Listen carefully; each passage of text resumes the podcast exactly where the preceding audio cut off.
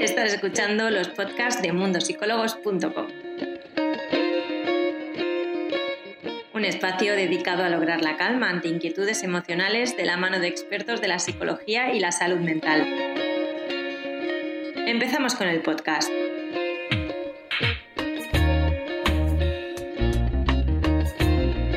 Bienvenidos a todos los que hoy estáis viéndonos, los que posteriormente nos veréis o nos escucharéis.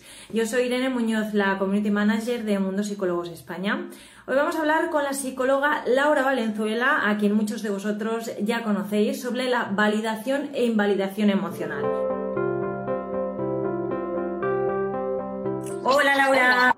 Hola Irene. Bueno, Laura, empezamos un tema después de las Navidades que creo que además eh, para ti es bastante importante porque ha tenido bastante repercusión tanto en tu consulta como, como en redes. Y por eso nos pusiste a hacer este tema, el cual considero bastante relevante a día de hoy. Si te parece bien, Laura, empezamos un poco em, explicando qué, qué tenemos como validación emocional. Bueno, la validación eh, emocional creo que es un tema muy importante porque es algo que hacemos eh, habitualmente todos los días sin darnos cuenta. Y para primero, para hablar de validación e invalidación emocional, primero tenemos que saber qué son las emociones, ¿no? Porque va todo implícito. Las emociones son reacciones a las experiencias que estamos viviendo y estas reacciones lo que nos dan es una información tanto física como cognitiva de lo que nos está ocurriendo frente a esa situación. Entonces, las emociones eh, se pueden interpretar, bueno, se deben interpretar. Y nos están dando mucha información sobre lo que estamos sintiendo y cómo nos estamos tomando lo que estamos viviendo. Y la validación emocional lo que nos dice es, esas emociones que tú estás sintiendo son válidas, es decir, eh, tienen sentido por lo que tú estás viviendo tienen que ser aceptadas y sobre todo tienen que ser comprendidas. Comprendidas para generar procesos de aprendizaje, por así decirlo. Es decir, las emociones nos dan una información y esa con esa información nosotras podemos hacer algo, ¿no? Podemos aprender a gestionar nuestras emociones de una manera diferente, a enfrentarnos a, una, a esa situación de una forma diferente. Entonces, cuando hablamos de validación emocional, lo que estamos hablando principalmente es de comprensión, comprensión de lo que estamos sintiendo. Vale. Claro, realmente eh, parece muy fácil lo que nos estás diciendo, Laura, pero estoy segura que no es tan fácil como parece. Porque creo que llevamos cuántos directos hablando de lo importante que es tener una buena autoestima y aún seguimos trabajando en ello. O sea, al final es eh, muy importante y no es tan fácil como parece. Y no es tan fácil como parece porque nos han educado, desgraciadamente, en la invalidación emocional. Eh, nos han educado en el no pasa nada, no te pongas así, no es para tanto. Y entonces lo tenemos como muy interiorizado. Lo que estamos sintiendo quizá no es tan importante. Y entonces antes de aceptar nuestra emoción o nuestro sentimiento, lo que hacemos es cuestionarlo tendría que estar sintiendo esto. ¿Es normal que yo esté sintiendo esto? ¿Puedo comunicar que yo estoy sintiendo esto o la otra persona no lo va a entender tampoco? Por eso es tan complejo, por eso es tan necesario hablar de validación emocional, porque como nos han educado en la invalidación emocional, nos han educado en el desde que eres pequeño tú te callas en el parque y tu madre te recogía y te decía, con toda la buena intención del mundo, no pasa nada, no llores. Y eso es invalidar una emoción. Entonces, como nos han educado en ello, es muy difícil cambiar ese chip y por eso es tan importante trabajarlo todos los días. Claro, ¿qué implica el hecho de que nos hayan educado con esta invalidación emocional? Bueno, lo primero que implica es un malestar. Cuando tú estás sintiendo algo que es real, porque lo estás sintiendo, y estás juzgando tu propio sentimiento y tu propia emoción, te genera un malestar. Y en muchas ocasiones, o en la mayoría, aparte de este malestar, te genera un sentimiento de culpa. ¿Por qué estoy sintiendo esto? No tendría que estar sintiendo esto. Yo soy culpable de lo que está pasando y de que estoy pasando un mal momento por estar sintiendo lo que estoy sintiendo. Es como un círculo vicioso muy difícil salir de ahí. Entonces, eh, la invalidación emocional em, tenemos que dejarla de lado primero con nosotros mismos. Tenemos que dejar de autojuzgar nuestras propias emociones, de comprender nuestras propias emociones y empezar a respetarlas y a, mm, a implicarlas en nuestra vida como algo que forma parte de nosotras y que siempre van a estar con nosotras. Y después tenemos que empezar a validar las eh, emociones que tienen las personas que tenemos a nuestro alrededor. Porque en muchas ocasiones, pues os ponía el ejemplo de, pues, de la madre, ¿no? Que va a recoger a su hijo que se acaba de caer.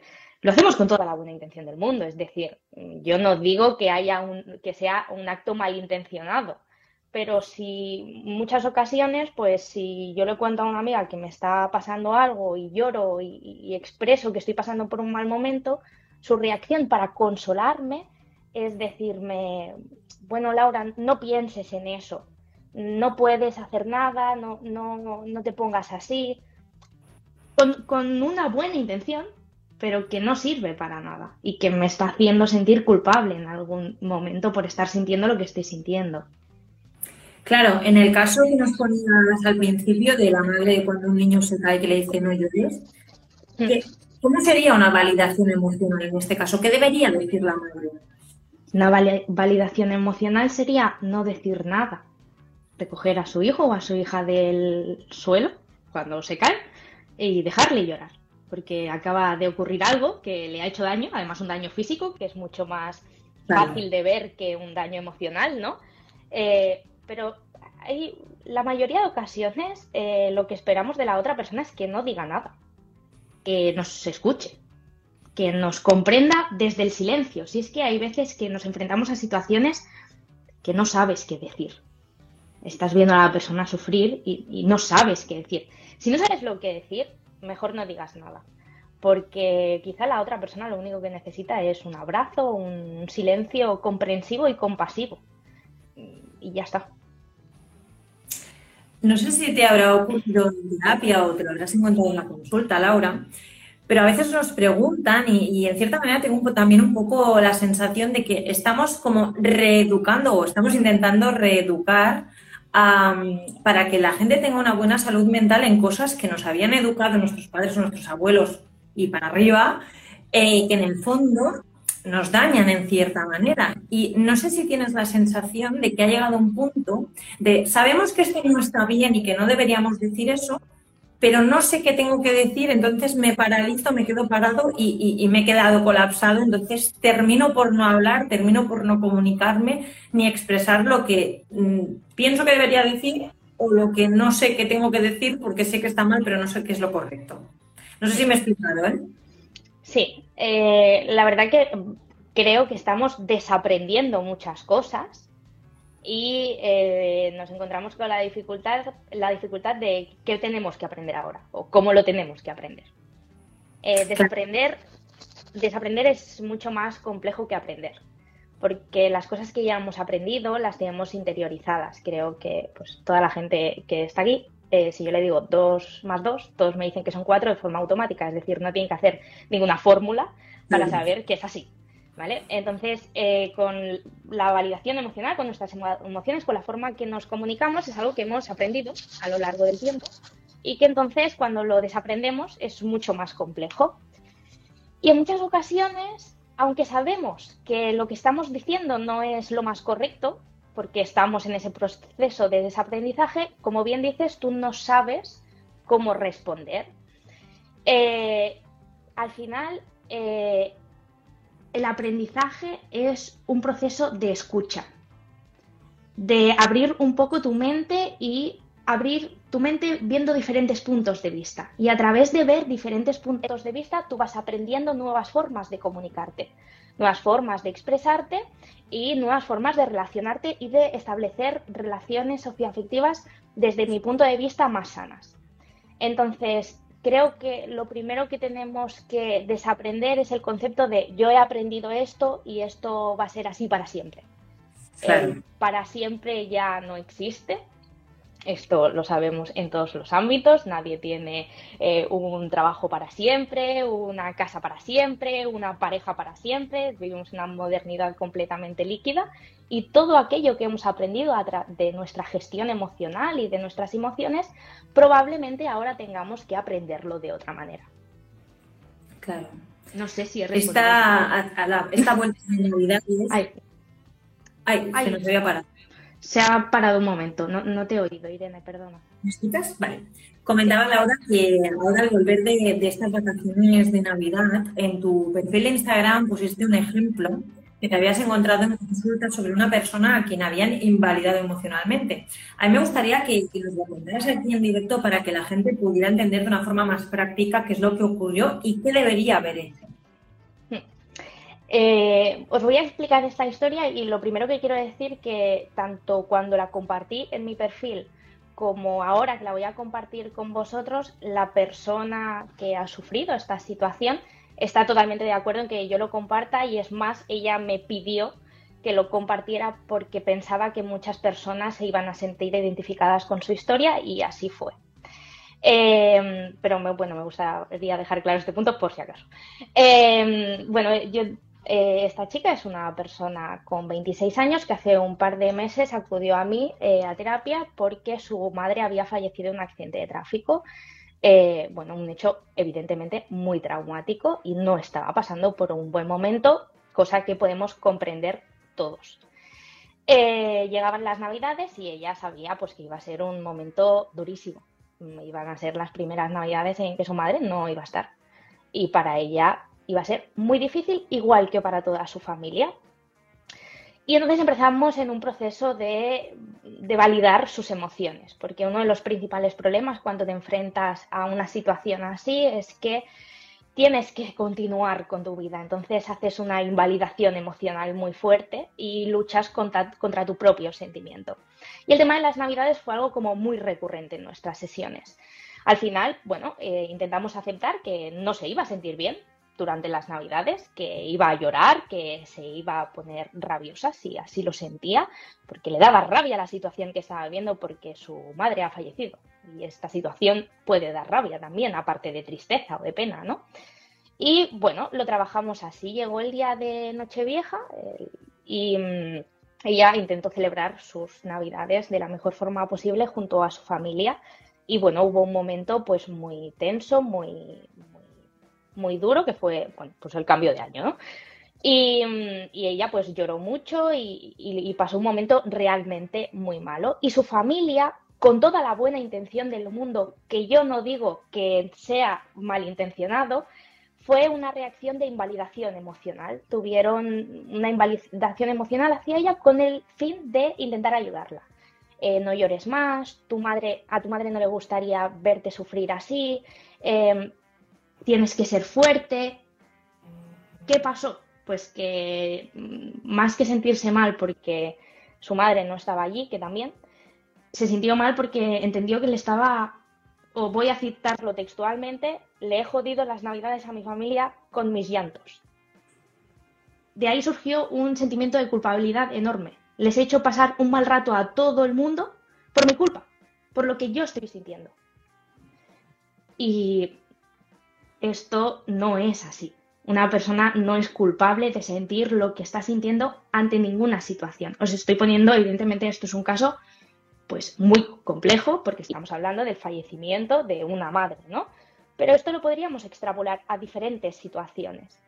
Y quitar o sanar ese sentimiento de culpa que nace así en un momento, no desaparece así en un momento. Es algo que, que deja mucha herida y deja un sentimiento de malestar constante y de preocupación constante. Entonces, pues ha sido una situación muy difícil para, ella y para las personas que están a su alrededor, pero ella necesitaba que la abrazaran. Claro, tiene que ser complicado cuando realmente lo único que necesitas es un, un, abrazo, algo tan sencillo, y que en el fondo te estés sintiendo tan culpable por estar, por estar mal, por una situación que es completamente válida. Sí, es, es, una situación completamente válida. Mira, si me permites, es que estoy justo leyendo un comentario que creo que es súper importante. Hay una chica aquí que dice, ¿cómo superar la pérdida de mi mascota es un perro. Acaba de fallecer hace una semana y me duele tanto. Esto es un problema enorme. Eh, el, fallecimiento de, las mascotas. Hay gente que convive con mascotas y otras personas que no. Hay gente que es más cariñosa, que le gustan más las mascotas y a otras que no. Y cuando alguien lo está pasando realmente mal por el fallecimiento de su mascota, eh, cuando está pasando un periodo de duelo, porque es un periodo de duelo aunque no sea una persona, es un periodo de duelo igual, ahí en esa situación es cuando más invalidación emocional hay. Porque las personas que no entienden este sentimiento y este vínculo hasta, hacia esa mascota tienden a invalidar las emociones, porque como para ellos no, no es importante o ellos nunca han establecido un vínculo así, pues no lo entienden. Bueno, es que te voy a decir una cosa. A día de hoy las mascotas, eh, los perros eh, sobre todo, han pasado a ser eh, parte de la familia a nivel legal. Pero aún así no hace falta que fallezca el perro, sino que mucha gente que no, quizá no tiene la misma opinión o no tiene la misma visión, parece como que cuando tú hablas de, tu perro, de tu mascota, em, no entienden que tú le estés tratando como, un, como parte de tu familia. Para ellos es pues el animal, el perro y ya está. Y cuando tú hablas con ese cariño, es como que incluso lo, lo ven como con desprecio. Sí, eh, bueno, desprecio, pues sí, según en qué situaciones, ¿no? Cada uno se ha enfrentado a situaciones diferentes respecto a, este tema, ¿no? Pero sí, lo único que hacen es banalizar tu sentimiento y tu vínculo con, eh, con ese ser que ha formado parte de tu vida y que es importante y que desgraciadamente pues ha fallecido. Pero mm, lo de las mascotas es un claro ejemplo de invalidación emocional porque muchas personas no, no, tienen vínculos con su perro, con su gato, con... y entonces cuando se enfrentan a una situación así, pues tienden a invalidarlo porque no entienden la situación. Pero puedes no entenderla. Perdona. ¿Qué deberíamos decir nosotros cuando somos conscientes de que alguien no está entendiendo y se está intentando invalidar emocionalmente? Irene, perdona, porque no, no te he escuchado. ¿Me escuchas ahora? Sí. ¿Qué deberíamos decir nosotros ante esa situación en la que nos están intentando invalidar emocionalmente? ¿Qué deberíamos decir nosotros? Esto es eh, un poco difícil porque tenemos que tener en cuenta que tú no eres la responsable de que la otra persona te está invalidando emocionalmente. Entonces, no tiene que caer en tu responsabilidad hacerle entender a la otra persona que lo que está haciendo está mal, porque tú estás mal. Es decir, tú partes de una posición en la que te encuentras mal. ¿Vale? Entonces, hay gente que no se siente con fuerzas como para decir, oye, lo que tú no me estás comprendiendo, no me estás entendiendo. Y es normal que no se sientan con fuerzas porque asumimos que está pasando por una situación difícil. Si crees que es posible enfrentar esa situación y decirle a la otra persona, oye, lo que me estás diciendo no me está sirviendo de nada, yo no, no puedo salir de un estado depresivo o un estado ansioso con un échale ganas, eh, ni yo ni nadie, es decir, no, no, no funciona así, díselo, comunícale que lo que está haciendo te está haciendo más mal que bien. Entonces, eh, es una forma de hacer entender a las personas y de que aprendan otras formas de comunicarse. Pero creo que la es una responsabilidad individual. No tienes que esperar a que otra persona te diga esto que estás haciendo está mal, sino que creo que tenemos que tener capacidad de autocrítica. Y yo he invalidado emociones alguna vez sin darme cuenta. Es así. Yo también he aprendido a invalidar mis propias emociones y la del resto. Pero creo que es responsabilidad mía hacer una autocrítica y decir, bueno, quizás eh, debería responder o acompañar a esta persona de una manera diferente. Claro, al final es lo que comentas, debemos ser un poco autocríticos y ser conscientes. Probablemente todos hemos invalidado en algún momento y no hemos sido conscientes de ello. No sé si hay alguna forma en la que nosotros podamos ser más conscientes de que estamos haciendo esto y podamos practicar todo lo contrario. Que seamos más conscientes de, de que estamos invalidando emociones. Es. Eh, si lo que vas a decir no tiene una base comprensiva, es decir, de te estoy entendiendo, no lo digas. Si vas a dar consejos que no tienen mucho sentido, es decir, Si vas a decir tienes que ser fuerte, por ejemplo, un ejemplo así que, que es como muy habitual, eh, ¿cómo podemos ser más fuertes ante la situación de que hace dos meses ha fallecido mi madre? Lo que podemos es pedir ayuda, eso sí. Si creemos que no podemos enfrentarnos a esa situación eh, de forma individual, que creo que sería lo más lógico que, no se pudiera ¿no? en una situación así, eh, pero decir algo que es banal, que no tiene ninguna finalidad, que no le va a ayudar a nada, mejor no lo digas. Tenemos que, desarrollar nuestra capacidad empática. De empatía con los demás y de empatía con nosotros mismos, ¿eh? porque cuando, autoinvalidamos nuestras emociones, estamos siendo muy poco empáticos con nosotras mismas. Muy poco empáticos o nada empáticos. Em, pero tenemos, para validar emociones tienes que desarrollar la empatía, el poder eh, intentar comprender lo que está sintiendo esa persona y ponerse en su situación. Y su situación no es solo lo que te está contando, es todo lo que ha pasado en su vida. Mira, te voy a poner un ejemplo eh, que creo que, eh, que, se ve muy claro. normalmente cuando una persona viene a terapia, la primera sesión yo me he encontrado muchos pacientes que después de la primera sesión me escriben y me dan las gracias. Laura, gracias, me, siento muchísimo mejor, me siento, pero me siento genial, pero como si hubiéramos hecho un gran trabajo. Y ya os digo que en la primera sesión, pues hacemos cosas, pero no hay un avance muy significativo, ¿no? Porque tú tienes que conocer a la persona. En una primera sesión, lo que yo intento al menos es que esa persona se sienta validada emocionalmente. Decirle, comunicarle que, yo estoy comprendiendo por lo que está pasando.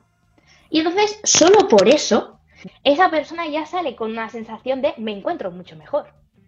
Pero realmente, si, si somos completamente honestos, en una primera sesión no se pone en práctica muchas cosas. No hay un gran avance. Pero solo con el simple hecho de sentirse comprendida, de que otra persona haya empatizado con ella, ya genera un buen efecto nosotros mismos somos suficientemente empáticos con nosotros mismos, ya no con otras personas. Mm.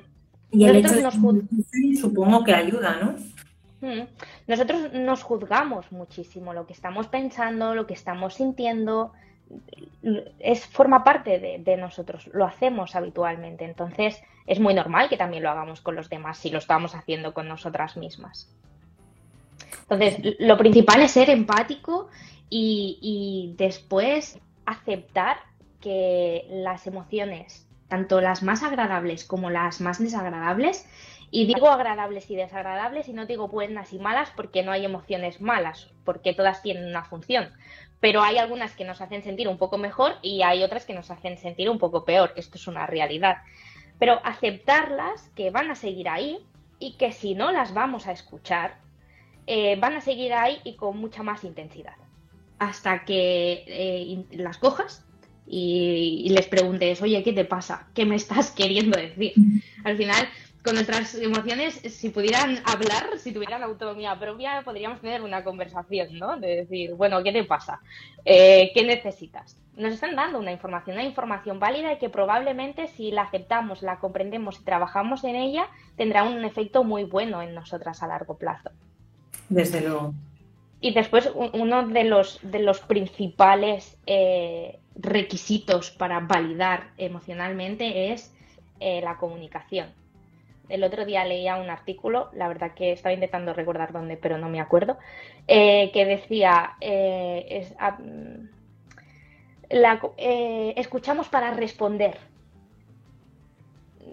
La mayoría de veces nuestra respuesta no hace falta. Tenemos que escuchar para comprender. Y si eso si creemos que lo que vamos a decir tiene sentido y tiene validez y va a ayudar a la otra persona, pues entonces lo comunicamos. Pero tenemos que dejar de eh, escuchar para responder y, y empezar a escuchar para comprender lo que está pasando la otra persona. Claro, esto es realmente muy importante porque muchas veces no nos damos cuenta que los propios gestos ya, ya es una propia respuesta. Entonces, quizás es un poco lo que dices, ¿no? ¿Para qué voy a contestar si en el fondo no, no, no voy a aportar nada más. Es que hay veces, o sea, la mayoría de veces cuando no sabemos lo que decir es porque no hay nada que decir. No hay nada que la otra persona no sepa de antes. Es decir, ¿yo qué le puedo decir a una persona que me está contando que acaba de fallecer su madre? Pues que le digo que no llore.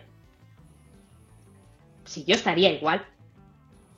Bueno, esto es lo típico de cuando alguien fallece y vas al tanatorio o vas al entierro y ¿qué le dices a la persona que está ahí? Que eh, lo típico es decir lo siento, pero en el fondo la mayoría de veces lo, dices porque es lo que tienes que decir, no porque lo sientas. Exacto.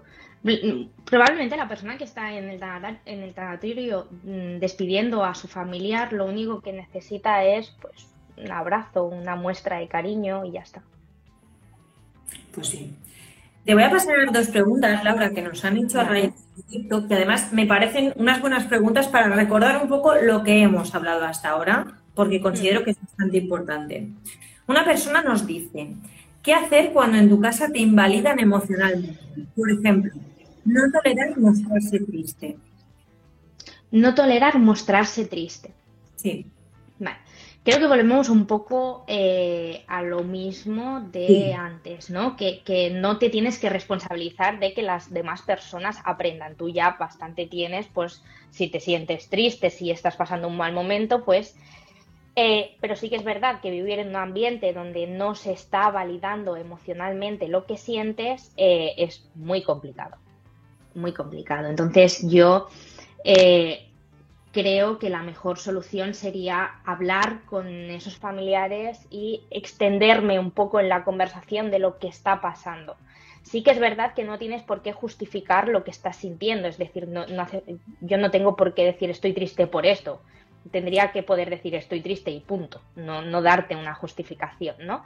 Pero sí que es verdad que muchas veces, em, esto yo me lo he encontrado bastantes veces en terapia, cuando una persona eh, está pasando por un mal momento, cuando está triste, tiende a no explicar a sus las personas de su alrededor qué es lo que exactamente qué es lo que está pasando para no preocuparles. Y entonces claro, es muy difícil comprender una situación que tú no estás viendo o que no estás entendiendo. Entonces, yo le recomendaría a esta persona que intentara hablar de esto y sobre todo que expresara cómo se siente, está, porque está triste y sobre todo cómo se siente cuando se está invalidando esa emoción. Pues sí. Por otro lado, Laura, eh, nos dice aquí Constanza A28 si se validan las, emociones, ¿se puede caer en sentirse uno mismo como una víctima? Vale. Em, yo lo primero que preguntaría aquí es qué es ser víctima para esta persona. Porque creo que el concepto víctima lo tenemos como algo eh, muy malo, ¿no? Eres víctima de algo. Em, creo que, no deberíamos utilizar esta palabra. Es decir, caer en que eres una víctima es que puede ser que por la circunstancia que has vivido lo seas. Eh, puede ser que no, pero es que no es ni bueno ni malo estar en esa posición. Es una realidad, es decir, una víctima de violencia de género es una víctima. ¿Qué de malo tiene que la llamemos víctima si es así, si en ese contexto es así? Entonces, no sé bien bien a qué se refiere con la connotación de víctima. Entiendo que muchas veces, para invalidar nuestras emociones, nos dicen, no te hagas la víctima. Eh, es, si, la persona, o sea, si te dicen eso, el problema es de la persona que te lo está diciendo. El problema es de la connotación que le está dando esa persona a esa palabra. Porque creo que ser víctima de algo, si es cierto, no debería ser nada malo, es una realidad. Claro, supongo que también eh, se ve en cierta manera en el sentido de que en vez de afrontar una situación de la que puede ser que seas culpable, vas de víctima para que no recaiga la culpa en ti. No sé si podría venir por ahí quizás. Vale, entonces no hablamos de, de otra cosa. Es que si tú crees que esa persona está pasando por una situación que, tiene que hacer cosas para salir de esa situación. te refieres a eso, ¿verdad? Vale. Eh, no todo el mundo tiene los mismos procesos. Te voy a poner un ejemplo en terapia también. Yo una de las preguntas que suelo hacer al principio es, ¿cuánto tiempo llevas pensando en venir a terapia? Las respuestas son muy dispares. ¿Por qué? Porque no todo el mundo hace el mismo proceso de aceptación que tiene una dificultad de reconocimiento y da el paso de pedir ayuda. No todo el mundo lo hace en el mismo tiempo. Entonces, si tú piensas que esa persona tiene que tomar acción, por ejemplo, acudiendo a un psicólogo, eh, no es que no se esté responsabilizando de la situación, no es que no esté haciendo lo que tiene que hacer, sino que quizá está en el proceso de entender que necesita hacer otro tipo de cosas para, em, para salir de esa situación. Y si te lo está contando a ti, es que eres una persona de su plena confianza y por lo tanto tu labor en ese contexto es de acompañar, no de juzgar lo que hace y lo que no hace, sino de acompañar y no, es no, no se está haciendo la víctima, sino que está pasando por un proceso de aceptación, de comprensión de su situación y de búsqueda de posibilidades. Hay gente que tarda más, hay gente que tarda menos. Es igual de válido. Perfecto. Bueno, creo que después de, todas estas pautas, de todo lo que nos has contado hoy, Laura, nos vamos con, con mucho que pensar, sobre todo, y con mucho por hacer en el sentido de que tenemos que trabajar para poder tanto validar nuestras emociones como las de otras personas. Así que te doy las gracias por todos los ejemplos que nos has puesto y, por hablar tan claro como haces siempre. Bueno, gracias a vosotras, bueno, a ti y a los psicólogos en general por invitarme, siempre es un placer y pues eso, si queréis hablar de otros temas o lo que sea, ya sabéis que podéis contar conmigo y tanto. Pues nada, y hablamos muy pronto. Muy bien, muchas gracias.